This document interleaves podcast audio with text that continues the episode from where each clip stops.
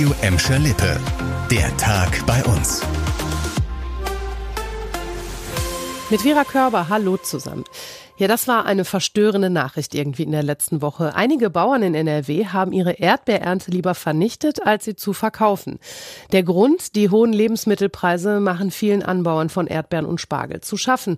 Und auch bei uns haben die Bauern teilweise mit einer gesunkenen Nachfrage zu kämpfen.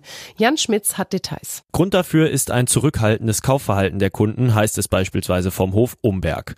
Die Kunden würden diese Saison eher auf günstigeren Spargel ausweichen. Ähnlich sieht es aus auf dem Schmücker Hof. Hof. Dort hieß es, dass die Kosten deutlich stärker gestiegen sind als die Preise. Andere Bauern bei uns spüren dagegen wenig oder gar nichts von einer gesunkenen Nachfrage. Bei Beckmanns Spargel in Kirchhellen sei die Nachfrage anfangs zwar geringer gewesen, mittlerweile jedoch auf normalem Niveau. Gleiches sagt der Eckermannshof in Gelsenkirchen-Resse. Schwerer Vandalismus an einer Bottropper Bahnstrecke. Da haben Unbekannte in der Nähe des Hauptbahnhofs eine Steuerungsanlage für die Weichenheizung zerstört. Das hat heute die Bundespolizei mitgeteilt. Die Täter, die seien in ein Betriebsgebäude an der Bahnstrecke zwischen Morianstraße und Prosperstraße eingestiegen und dort hätten sie sämtliche Verkabelungen herausgerissen. Den Schaden schätzt die Deutsche Bahn jetzt auf einen hohen fünfstelligen Betrag.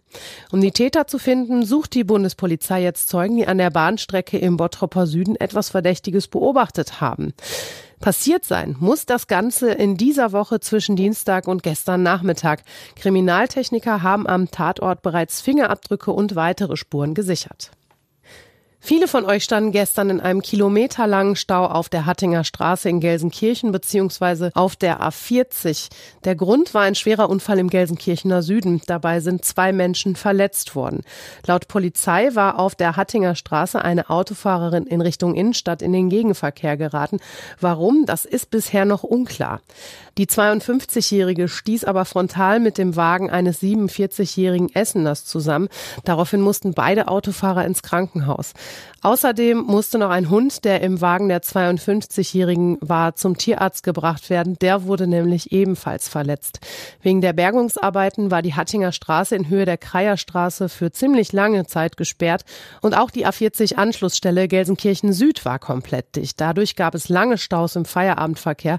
Die Hintergründe des Unfalls, die werden jetzt ermittelt. Auch wenn in der Bundesliga gerade Pause ist, für manche Schalke-Spieler geht es heute schon wieder auf den Rasen.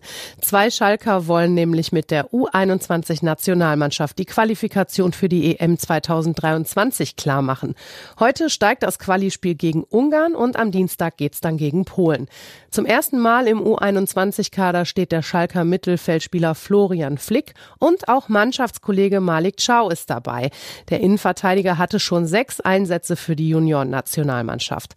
Der DFB-Auswahl fehlt jetzt noch ein Punkt, um als Gruppensieger das Ticket für die U21 EM im nächsten Jahr zu lösen.